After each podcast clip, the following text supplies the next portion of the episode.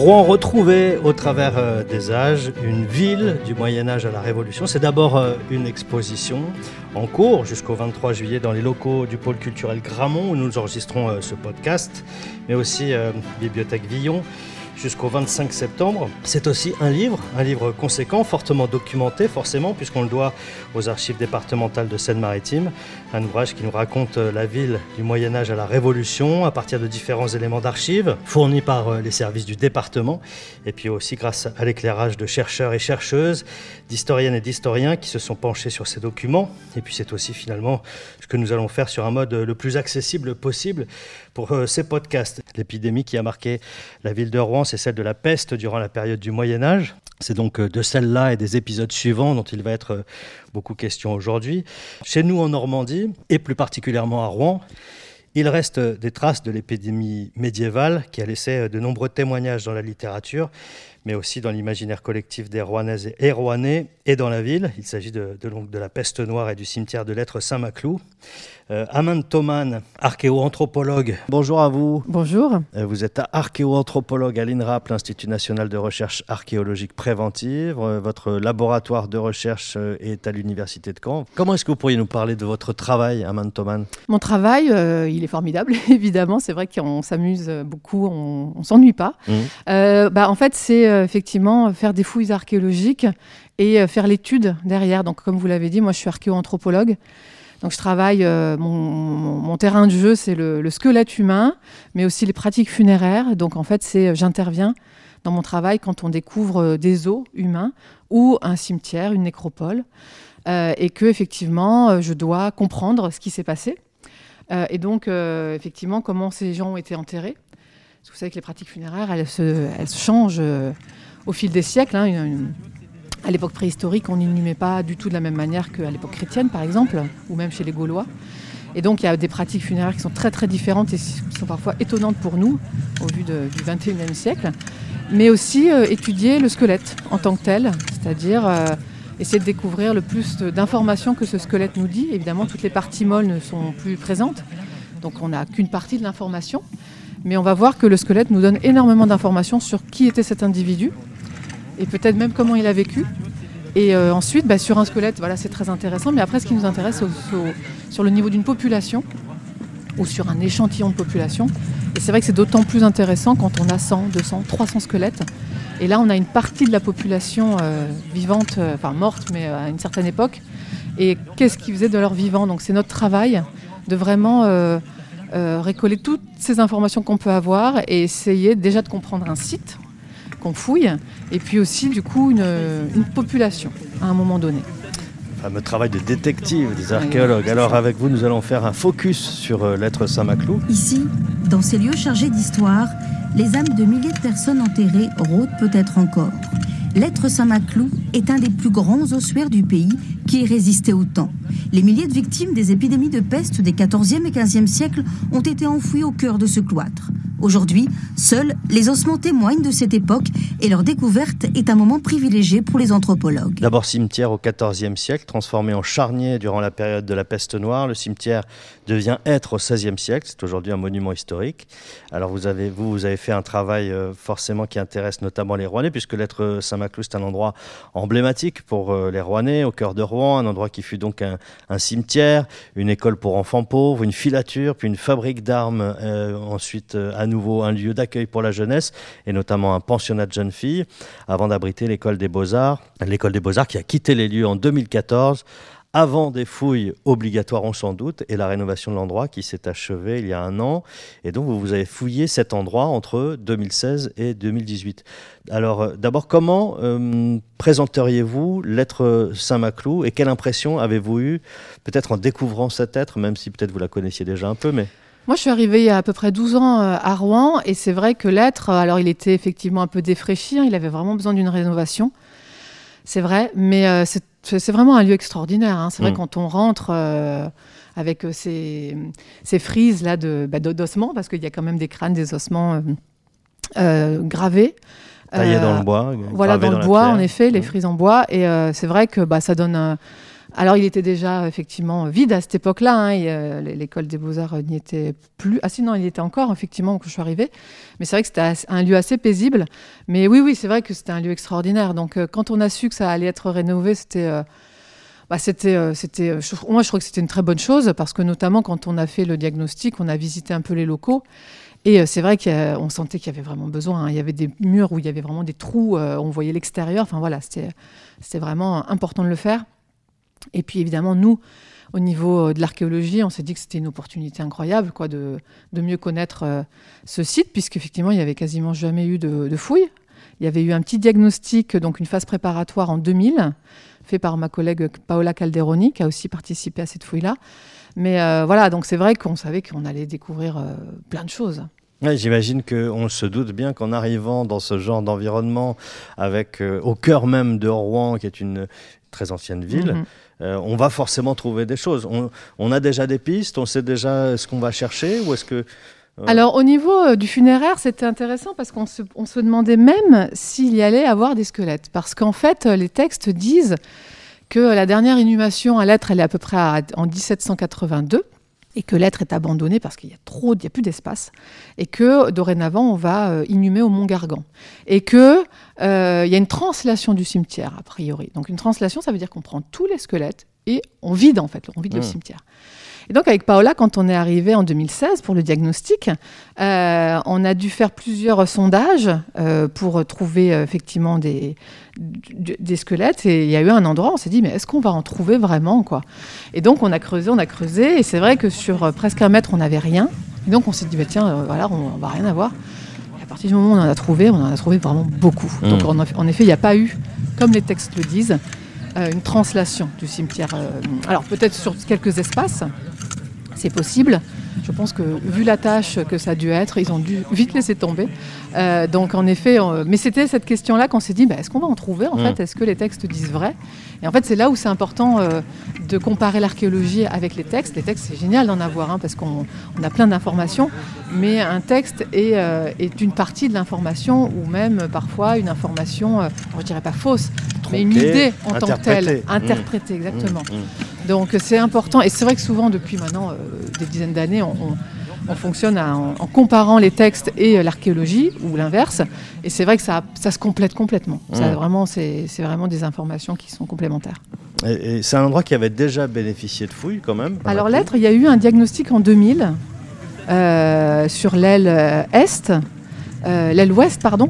Mais non, non, depuis, il n'y avait pas eu de, il avait pas eu de fouilles. Pas du tout. Alors, qu'est-ce que vous y avez découvert alors Alors, on a découvert beaucoup de choses on a découvert, euh, alors en ce qui me concerne, au, diagnostic qu'on devait euh, faire, alors le, ministère de la Culture nous avait demandé, de, au niveau de la cour, euh, de s'arrêter au, au premier niveau d'occupation funéraire. C'est-à-dire que dès qu'on trouvait un squelette, on s'arrêtait.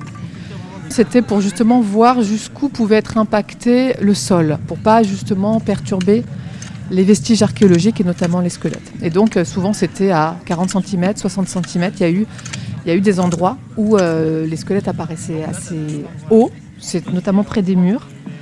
Euh, et c'était en général des bébés, parce qu'on sait que les bébés sont morts, sont enfouis, euh, sont enterrés moins profondément, depuis toujours.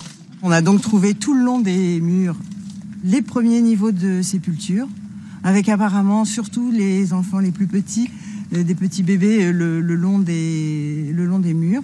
Dans les églises et dans les cloîtres et dans les lieux saints, euh, c'est les eaux lustrales qui viennent normalement baigner les nourrissons qui n'ont pas été baptisés. Et c'est une manière de, protection, c'est une façon de les protéger. Enfin, c'est une des explications possibles.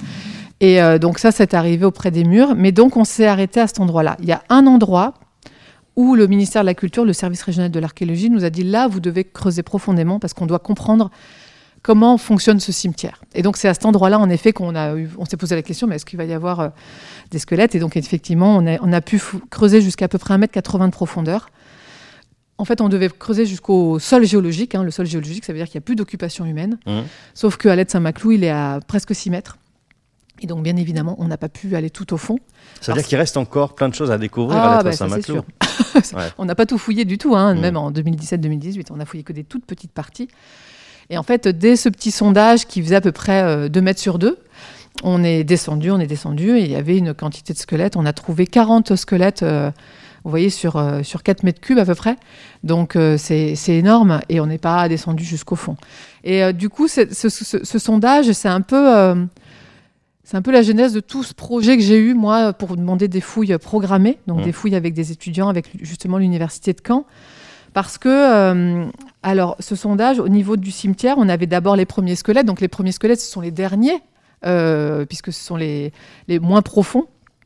Et donc, euh, dans ce sondage, euh, les, donc les squelettes les plus récents, ils étaient vraiment...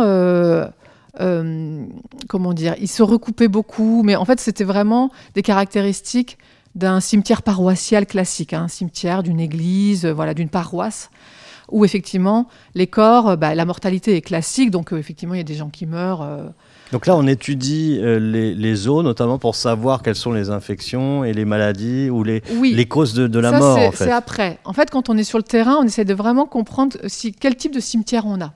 Parce qu'on peut avoir un cimetière de guerre. Et comment on peut, savoir ça, ben, justement, En fait, euh, les, les caractéristiques que j'ai pu voir sur ce petit, cette petite zone, c'est qu'il y avait deux types de caractéristiques différentes. Sur les squelettes les plus hauts, c'était vraiment un cimetière type paroissial, c'est-à-dire un cimetière de ville, de village, où euh, quand on a une mortalité qui est assez classique, bon, il y a des gens qui meurent effectivement euh, assez régulièrement, mais euh, voilà, donc en effet, souvent on, inhume quelqu'un, et puis le temps passe. Et puis bah, après, on revient sur cet endroit. Normalement, on ne doit pas recreuser. Le fossoyant n'a pas le droit de recreuser sur une sépulture. Mais justement, comme le temps a passé, euh, les indices, c'était souvent un petit tertre de terre ou une croix en bois, bah, ça s'est effacé. Et puis du coup, bah, le fossoyeur n'est pas au courant qu'il y a une autre tombe, donc paf, il, creuse et puis il retombe sur un squelette. Et donc, bon, bah, il, voilà, il récupère les os un petit peu, ils, font ce qu'on appelle des réductions, on met quelques os sur le bord, mais bon, on récupère cet espace. Quoi. Mmh. Donc ça, c'est vraiment un type classique. Hein. Euh, donc c'est ce qu'on a euh, à l'être sur les zones les plus hautes, donc les plus récentes, on va dire 16e, 18e siècle. Et puis plus on est, descendu... C'est le cimetière qui correspond à l'église Saint-Maclou. Exactement, c'était le, cimetière de, la paroisse, mmh. du quartier, hein, grosso modo. Et puis quand on est descendu, on a commencé à voir plusieurs squelettes l'un sur l'autre, sans trop de perturbations, vraiment au contact. Et ça, c'est déjà des indices où on commence à avoir plusieurs morts euh, dans un temps très proche. Hmm. je pourrais dire la même journée, c'est difficile à dire. Hein. Mais en tout cas, on va dire que le premier squelette, il n'a pas eu le temps de se décomposer, qu'on en met déjà un second. Ça peut arriver, hein, il peut y avoir des gens qui meurent au même moment, etc. Puis quand on commence à y avoir plusieurs euh, zones où c'est comme ça, euh, bah nous, forcément, hein, on a tout de suite pensé à, des épidémies, puisque c'est pour ça que, a priori, l'être Saint-Maclou, le grand être, a été créé. C'est pour faire face à la grande peste noire de 1438. 1348, euh, pardon. Et, euh, et donc, euh, c'est vrai qu'on a commencé à avoir des indices. Et là, je me suis dit, bon, en effet, là, ça, mériterait, parce qu'on était vraiment sur une toute petite zone, ça mériterait quand même qu'on ouvre un peu plus et qu'on regarde ce qui se passe sur, sur une zone plus étendue. Et donc ensuite, on a regardé effectivement ces squelettes, une fois qu'on les, on les prélève hein, du, du, site, on prélève tous les os, on les lave en, laboratoire à la basine rap, et puis on fait l'étude. Et puis même au niveau de ces squelettes, c'était super intéressant parce qu'on avait beaucoup de signes de maladie. Il y avait beaucoup de, rachitisme. On en reparlera, hein, je vous expliquerai tout ce qu'on peut voir, euh, comment se traduit le rachitisme. Il y avait des signes de tuberculose. Il y a même eu un cas de syphilis. Alors c'est très rare de voir une syphilis osseuse en archéologie. Et euh, donc tout ça dans ce petit sondage. Et du coup, euh, j'ai fait un prélèvement d'une dent pour envoyé dans un laboratoire canadien pour faire des analyses génétiques pour voir s'ils pouvaient euh, trouver de l'ADN fossile d'une maladie euh, type peste. Alors ça c'est tout à fait nouveau d'ailleurs dans l'archéologie, euh, utiliser l'ADN, parce qu'avant on ne savait pas tout simplement le, faire. Mm. et donc ça c'est vraiment un, outil très récent qui apporte beaucoup, forcément des informations nouvelles aussi. Les premières études ont été faites à Marseille en 98, ça c'est le premier au niveau mondial. Euh, l'extraction de l'ADN, ça s'appelle la paléomicrobiologie, euh, de l'ADN euh, fossile d'un pathogène. Et du coup, pour la peste, c'est d'autant plus intéressant parce que la peste tue trop rapidement. Pour laisser des traces sur les, sur les squelettes. Donc ça veut dire qu'on ne pourra jamais trouver une trace de peste sur un squelette. Et donc cette histoire de dents, elle va vous, elle va vous apporter quoi comme information en ce qui concerne l'ADN justement Eh bien en fait, alors ça je peux, enfin voilà, moi je suis pas du tout spécialisée. Hein, nous on fait faire par des gens qui savent beaucoup mieux faire que nous. Donc on les, on les envoie effectivement dans un laboratoire où ils extraient euh, de, dans la pulpe dentaire, justement pour des problèmes de contamination, donc ils vont vraiment au cœur de la dent, euh, pour voir s'ils trouvent des fragments d'ADN et donc, euh, mon, collègue Henrik Poinar, un Canadien, euh, qui, m'a dit en effet, c'est un fragment d'ADN qui ressemble fortement à un fragment du Yersinia pestis, donc de l'ADN de, la peste. Donc, euh, il y a une forte probabilité pour que cet individu ait eu la peste. Donc, on était quand même super contents parce qu'on a, envoyé une dent au départ. C'était la première fois qu'on avait une preuve finalement de cette que cet endroit avait accueilli euh, des défunts, des morts euh, Alors, liés à bah, la du coup, les textes le disent, en effet. mais voilà, c'est vrai que c'est vrai qu'il y avait besoin de preuves archéologiques d'abord. Et, de preuves effectivement génétiques, paléomicrobiologiques. Et c'est ça qui est super intéressant, c'est de croiser toutes ces informations. Et c'est vrai que, bah, par exemple, j'ai donné la dent d'un des individus qui était inhumé vraiment au même moment qu'un autre, parce que ça, c'est aussi un indice d'un pic de mortalité qui est anormal. Alors ça peut être une famine, hein, ça peut être une guerre, ça peut être, tout un tas de choses. Mais déjà, il faut identifier le pic de mortalité. Et une fois qu'on a identifié un pic de mortalité qui est un peu anormal, ben là, on va se dire, bon, qu'est-ce qui se passe? Qu'est-ce qui s'est passé? Si on va dire qu'il n'y a que des hommes jeunes, par exemple, ben là, on va se dire, bon, que des hommes jeunes, euh, ça peut être une guerre, par exemple. Euh, s'il y a des familles complètes, on se dit, ah ben là, ça peut être épidémique. Voilà. Bon, nous, au niveau du diagnostic, on n'avait pas toutes ces données-là parce qu'il n'y avait que quelques individus. Mais du coup, effectivement, la paléomicrobiologie, les analyses génétiques, ça c'est extraordinaire parce que ça donne effectivement vraiment un indice euh, un peu précis. La paléogénétique, discipline décrite comme de l'archéologie moléculaire, consiste à récolter et à analyser l'ADN ancien. Quand le passé rencontre le présent. Alors après, il faut savoir ce qu'on cherche aussi. Hein. Euh, ils vont chercher euh, le pathogène qu'ils veulent trouver, enfin qui, qui, qui, sont plus susceptibles parce qu'on peut, on peut chercher du choléra, on peut chercher la grippe, on peut chercher mmh. tout un tas d'ADN, hein, donc on ne peut pas non plus faire 20 000 analyses. Donc nous, on doit euh, orienter aussi nos collègues pour dire voilà, nous, on, aimerait savoir si c'est c'est la peste ou pas. voilà. Et donc ce squelette, il a aussi il a été daté au carbone 14. Euh, et donc, c'est un squelette du 15e siècle. Donc, ce n'est pas, un, pas un squelette de la grande peste noire de 1348, mais euh, c'est un squelette du 15e siècle. Mais ça, c'est pas. Euh, enfin, c'est, on sait qu'il y a des épisodes de peste sur deux siècles, presque toutes les décennies. Oui, mmh. tout à fait. Donc, donc voilà, il y a eu la peste au 15e, donc c'est possible que ce soit un épisode de peste du 15e. Mais bon, c'est pas la grande peste noire. Mmh. Euh, euh, L'être Saint-Maclou, c'est le premier cimetière de peste identifié, si, si, je, si je ne me trompe pas. Euh, donc, vous l'avez dit, on y trouve aussi beaucoup d'autres infections. Oui, bien sûr. Euh, les, études, alors, les études sont encore en cours sur les, les 500, plus de 500 squelettes qu'on a, qu'on a découvert, puisque j'ai une étudiante en thèse qui travaille justement sur ce, cette collection-là.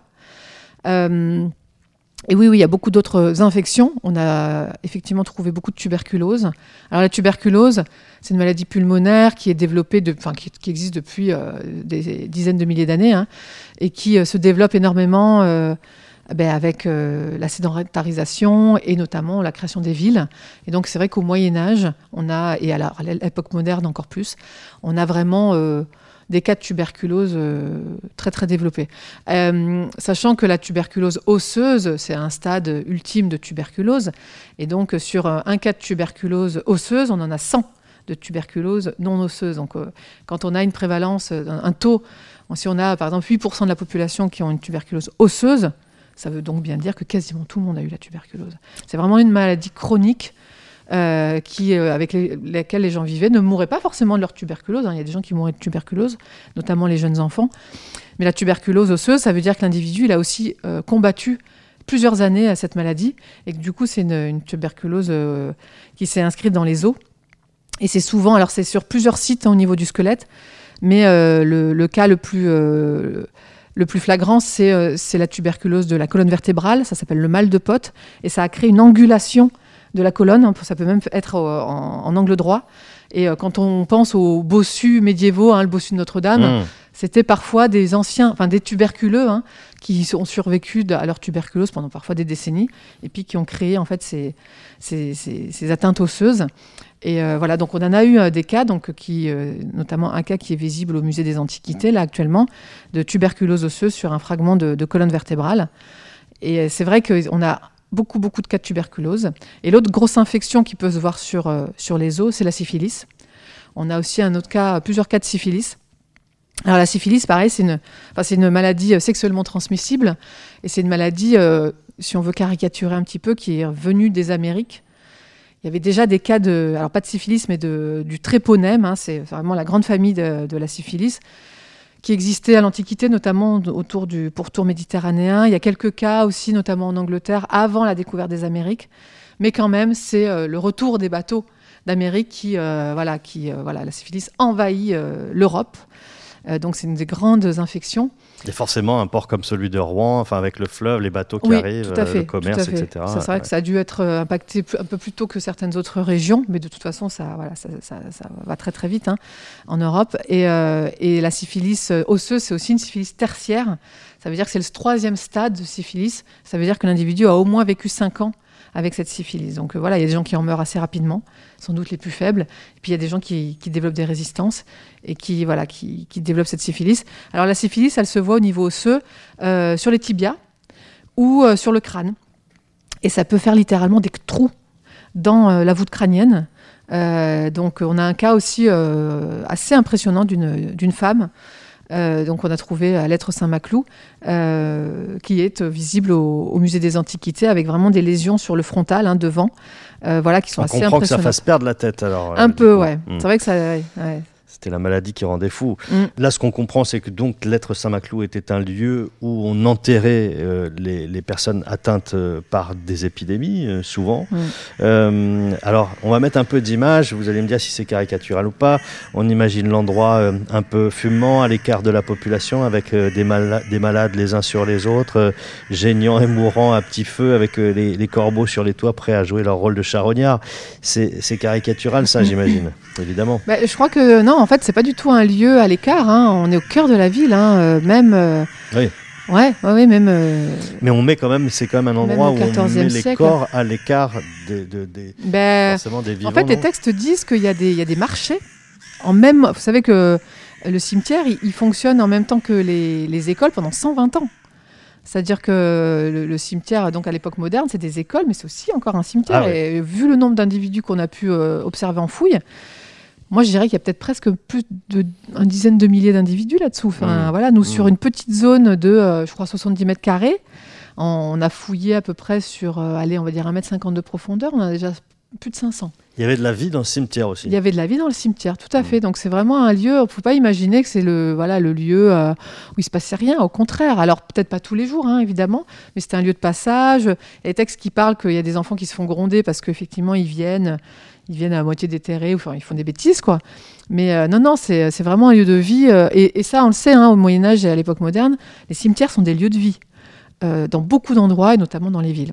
Période épidémique, on peut parler de charniers, d'endroits où ah on en passe les corps. Tout à fait. Mmh. Alors, du coup, effectivement, hein, le, grand être, le grand, je, je, dis le grand être parce que le petit être, c'est le c'est le cimetière autour de Saint-Maclou. En fait, euh, les textes disent que à, cause de cette épidémie, en fait, y a déjà il y a, une mortalité plus importante euh, au XIVe siècle parce que parce qu'il y a une, comment dire une démographie euh, qui il y a de plus en plus de gens qui naissent, donc la démographie de la ville se, développe beaucoup et donc bah, le cimetière de l'église Saint-Maclou est complètement saturé.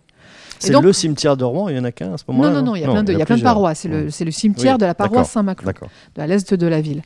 Et du coup, effectivement, on, bah, on, cherche des solutions et on commence à acheter euh, des concessions, donc euh, à l'endroit de, de l'être. Alors on ne sait pas exactement. Ça c'est un peu effectivement, euh, il y a une étude, une étude d'archives qui a été faite très approfondie, mais c'est un petit peu compliqué de savoir euh, à, quel, endroit exactement, parce que c'est quand même un grand espace hein, pour l'époque. On commence à acheter les premières, euh, pâtures. Il y, a des, des, endroits en pâture, il y a des endroits, c'est déjà des maisons. Et euh, il, faut, trouver un espace. Et donc, il y a la Grande Peste Noire. Donc, les textes nous disent que voilà, il y a la Grande Peste Noire de 1348. Et là, pic épidémique, il faut trouver. Il faut trouver un endroit, donc du coup, ça devient un peu la folie, et il faut trouver un, endroit, il faut agrandir le cimetière. Et, c'est ça qui était, moi, c'est ça qui m'intéressait, c'est qu'effectivement, les textes, alors, ils disent que on, crée l'être, l'être, enfin, pas le, pas le bâtiment, hein, mais le cimetière, pour faire face à la grande peste noire. Or, les textes parlent qu'un premier achat se fait en 1335 et un autre achat se fait en 1355, donc avant et après cette grande peste noire.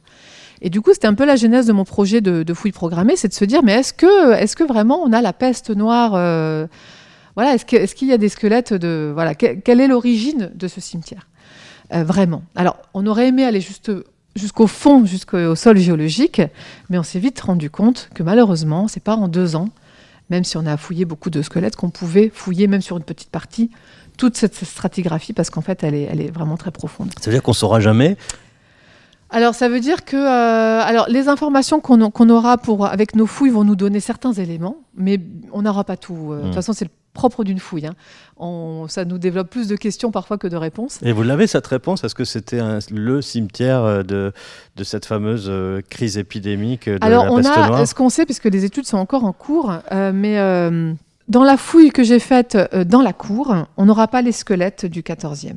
Les, les plus anciens sont du XVe siècle.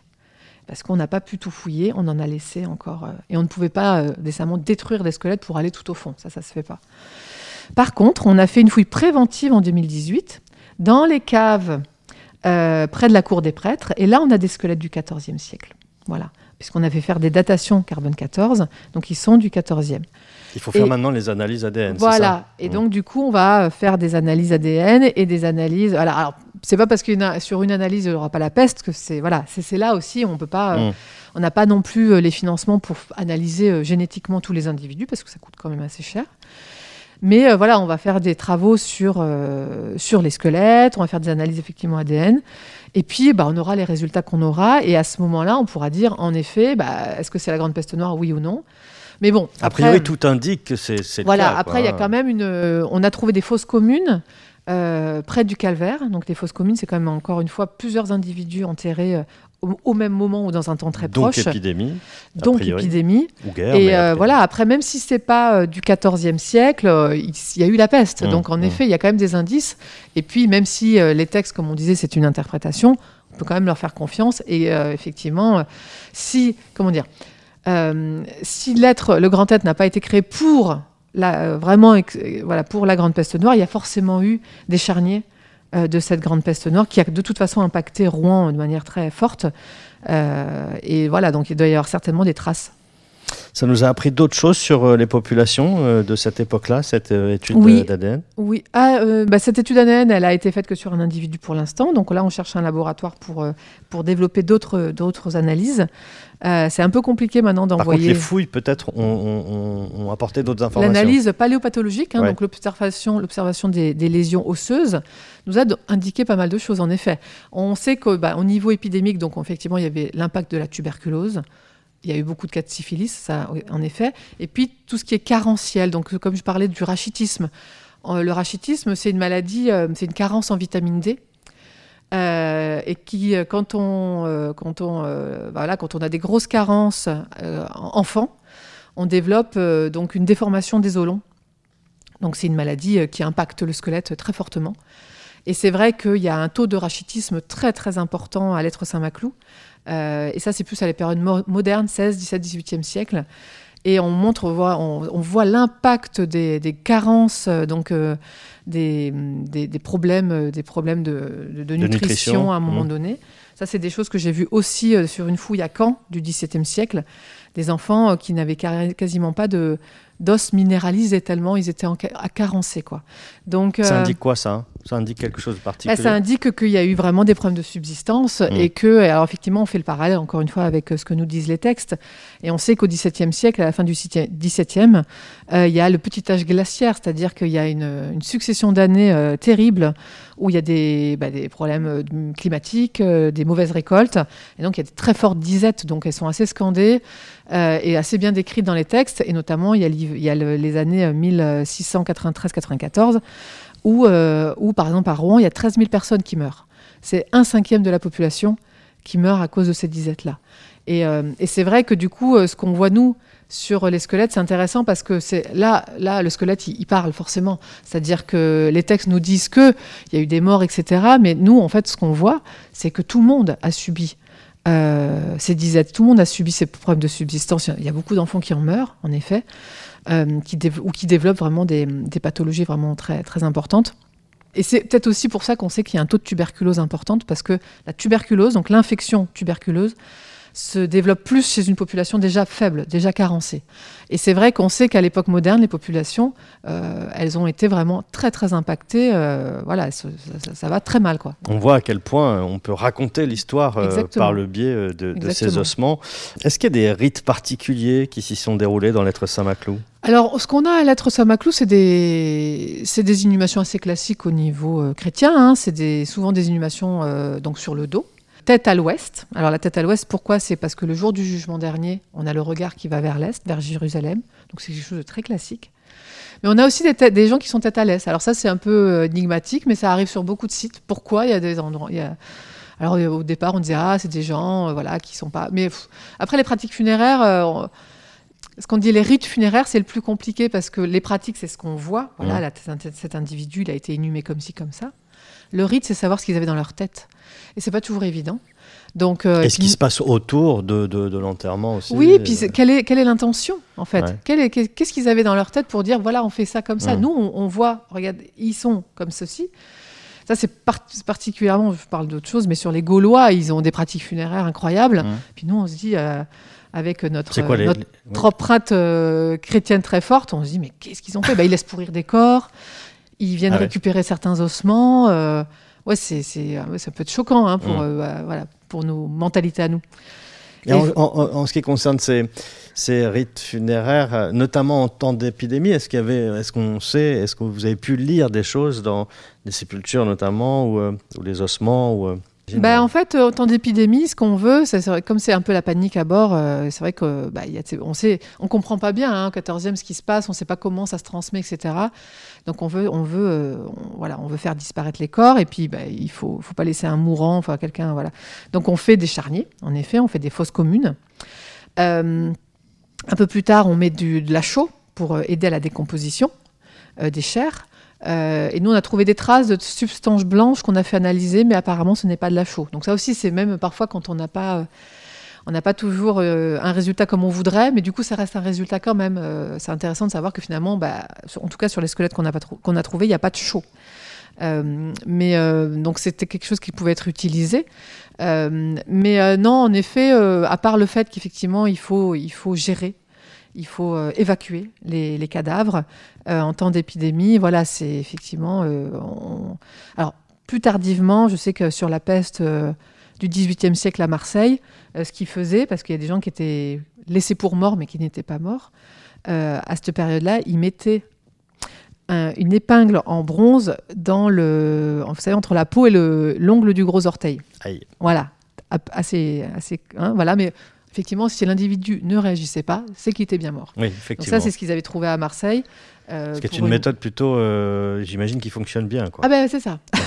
Mais en effet, bah, ils n'avaient pas vraiment le temps. Donc euh, voilà, c'était aussi un signe mm. quand ils avaient, ils avaient trouvé des squelettes avec cette épingle-là auprès du pied. Mm. Bah, du coup, c'était peut-être aussi un indice. Donc voilà, autant d'indices archéologiques. Donc ça, nous, on l'a pas hein, à Rouen au 14e, mais voilà, donc effectivement, c'est tout un tas d'indices. Mais à l'être, non, puisqu'on a effectivement les euh, nous, après, on va surtout étudier qui étaient ces individus hein, de ces fosses communes. C'est une étude qui est encore en cours. Euh, on a fait un schéma, notamment, qui est aussi également dans euh, au Musée des Antiquités actuellement, pour vraiment montrer l'entassement des corps.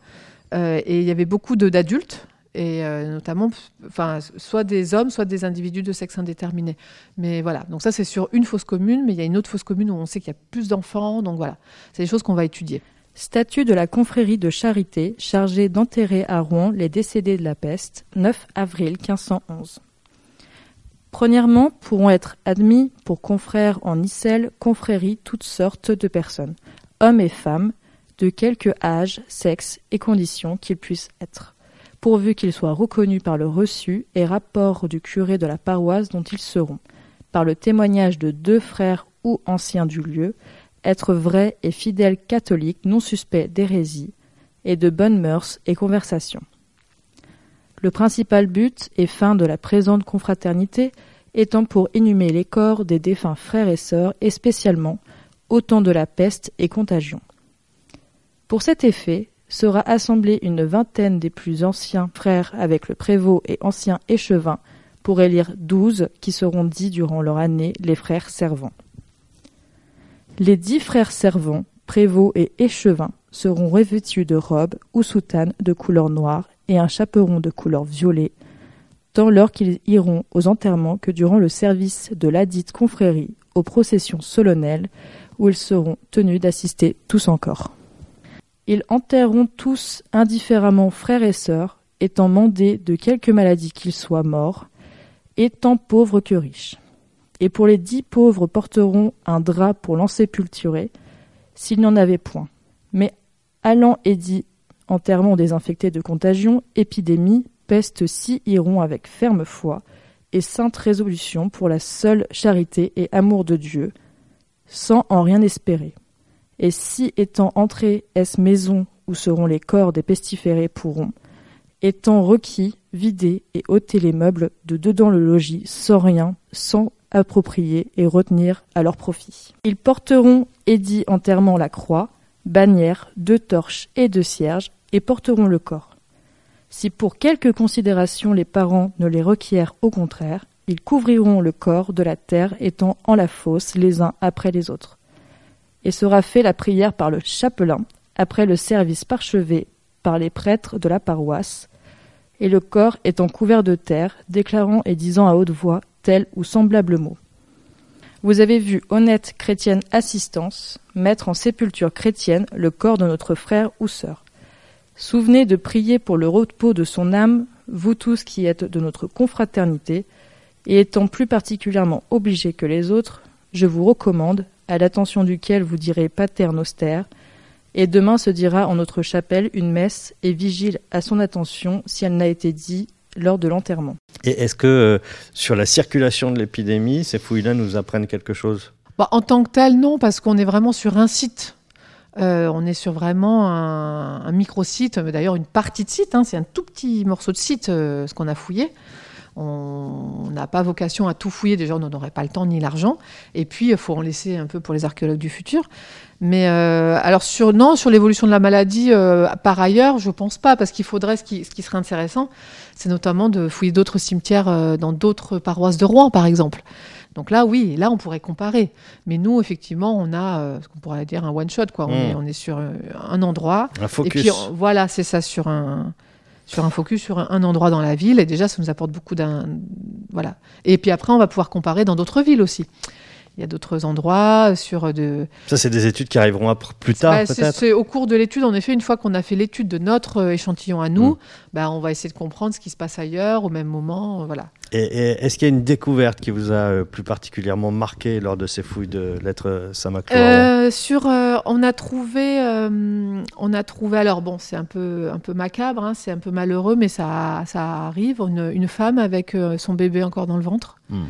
Euh, alors dans le ventre, c'est un peu compliqué, c'est peut-être une mort en couche. C'est possible. Il y avait effectivement quelques os qui étaient entre les jambes. Donc est-ce que c'est pendant euh, l'accouchement que ça s'est mal passé? Ça arrive euh, évidemment souvent. Et puis à côté de ce squelette-là, ces deux squelettes-là, pour le coup, alors c'était pas du pas trop peut-être de la même période, mais en tout cas ils étaient proches. on a trouvé un, un, squelette avec des boutons de soutane. Donc on suppose que c'était un prêtre. Voilà. Parce qu'il y avait très peu d'objets, hein, pour le coup, à ces mmh. époques-là. Mmh. On, on, inhumait avec euh, très peu d'objets, parfois un chapelet. Euh, et donc forcément, vous avez trouvé quelques objets aussi. On a trouvé quelques objets, on a quelques, quelques anneaux, hein, sans doute, voilà, des bagues. Mais euh, c'est vrai qu'il bah, y a une volonté de dépouillement à l'époque chrétienne. Hein. Donc il n'y a pas d'objets, il n'y a pas de vase. Euh, quand on compare à l'Antiquité, c'est très, c'est très sobre. Donc ils sont mis dans un cercueil. Alors on a les clous de cercueil et puis ils ont des, parfois des linceuls. Et on trouve, alors on a trouvé quelques petits fragments de, de tissu qui ont été analysés. A priori, c'est du lin. Donc euh, voilà, c'est un, tissu assez modeste, on va dire. Euh, mais bon, on n'a pas pu en dire beaucoup plus parce que c'est vraiment des tout petits fragments qui se sont un peu euh, conservés par chance, on va dire. Et, puis on a des épingles de linceul, donc des petites épingles en bronze, voilà, qui, servaient à tout un tas de choses, hein, qui servaient à des habits, qui servaient à plein, voilà. Et puis au niveau funéraire, on attache le linceul avec ces petites épingles. Euh, une expo est en cours au, Musée des Antiquités de Rouen. On y voit quoi alors dans cette exposition qui, euh, qui, est visible jusqu'au mi-septembre Oui, jusqu'aux journées euh, du, patrimoine. Alors dans cette exposition, on a voulu montrer en quelques vitrines l'ensemble de, de, ce qu'on a pu découvrir et des analyses à l'être Saint-Maclou. Il y a trois, trois vitrines. la première euh, on voit effectivement des ossements d'animaux, puisque l'être, euh, avant, euh, il y a eu tout un, atelier enfin d'extraction de, d'os animal. donc pour la tabletterie, tout ça, mais donc on n'a pas de tabletterie, mais on a effectivement ces ossements. La tabletterie, c'est quoi? La tabletterie, c'est pour faire justement des, ben, des objets en bois, des objets comme des peignes par exemple, ou voilà tout un tas de. donc c'est des petites, des petits objets en, bois ou en os. Et nous, le bois ne se, ne se, ne se conserve pas, mais donc tout ce qui est en, euh, en os, bah, il fallait bien trouver. Donc c'est souvent des grands métapodes d'animaux, du bœuf, etc. Donc c'est de l'os très compact. Donc il était travaillé. Et euh, donc on a trouvé euh, un ensemble d'ossements un peu coupés, voilà. Mais alors, c'est pas, c'est pas du tout effectivement des objets, mais c'est les os, la matière première, on va qui dire. Qui auraient pu devenir des objets. voilà. Et puis quelques objets, on a notamment un anneau, euh, quelques épingles de linceul et puis des, mm, des clous de cercueil. Euh, l'autre vitrine, euh, elle est intéressante parce que c'est effectivement, il y a eu, j'en parle pas parce que c'est pas du tout ma spécialité, mais il y a eu tout un travail d'analyse dendrochronologique. donc en fait, il y a des collègues, notamment Hélène Hainaut et puis le laboratoire Dendrotech, qui ont fait une analyse en 2016 sur tous les bois de lettres tous les bois qui avaient été déposés. Et ils ont réussi à comprendre tout un tas de choses sur le bâtiment. Euh, et donc, euh, la dendrochronologie, c'est une analyse euh, où, grâce au décompte des cernes d'arbres, on, peut dater des bois à l'année près. Donc, en fait, il y a tout un tas de référentiels qui ont été créés de par le temps. Et, et, les bois de Saint-Maclou ont été, ont été datés. Des murs, les pans de bois les... Des pans de bois, hmm. voilà, les bois. Et donc, Dendrotech nous a prêté enfin à prêter au musée euh, ces petites carottes de bois pour voir les cernes justement. Et donc il y a tout un panneau qui explique qu'est-ce que la dendrochronologie et qu'est-ce que ça a pu euh, donner comme information sur, euh, sur l'être. Et puis finalement il y a eu des surprises, donc c'est assez intéressant.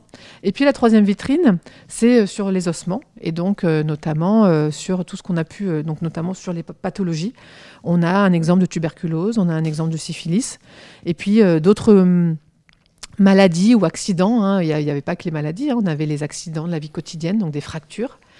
Euh, on a une fracture d'un tibia et puis aussi euh, euh, un peu un cas de, rachitisme où on voit la déformation des os d'une jambe. Voilà, avec évidemment des explications sur les fosses communes et sur tout ce qu'on a pu observer sur le, ben voilà, l'état sanitaire de la population euh, de, Rouen entre le, le, 14e et le 18e siècle. Qui confirme en partie euh, l'image qu'on peut avoir de, cet endroit, euh, l'être Saint-Maclou au cœur de Rouen, qui est donc cet endroit où effectivement de nombreuses personnes sont mortes de la peste, ont été enterrées ici. Mais ce qu'on apprend, c'est qu'il y a eu bien d'autres épidémies et, et, que cet endroit a eu mille vies et qu'on n'a pas fini de, savoir.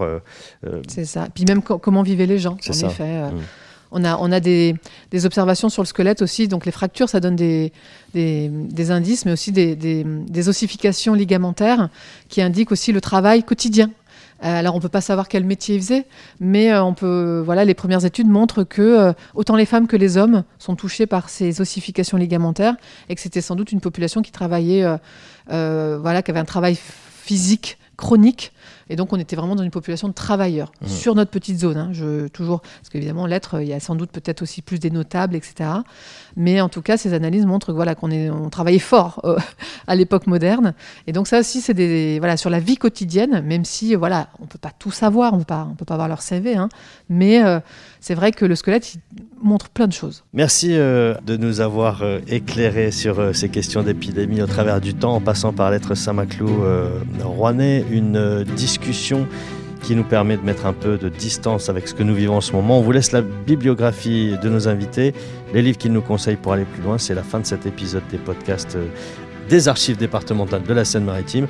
Et on vous renvoie aussi vers les expositions en cours à Rouen et notamment celle ici au pôle culturel Gramont. Avec l'exposition au cours des archives départementales. Merci à vous, Amine Thoman. Merci.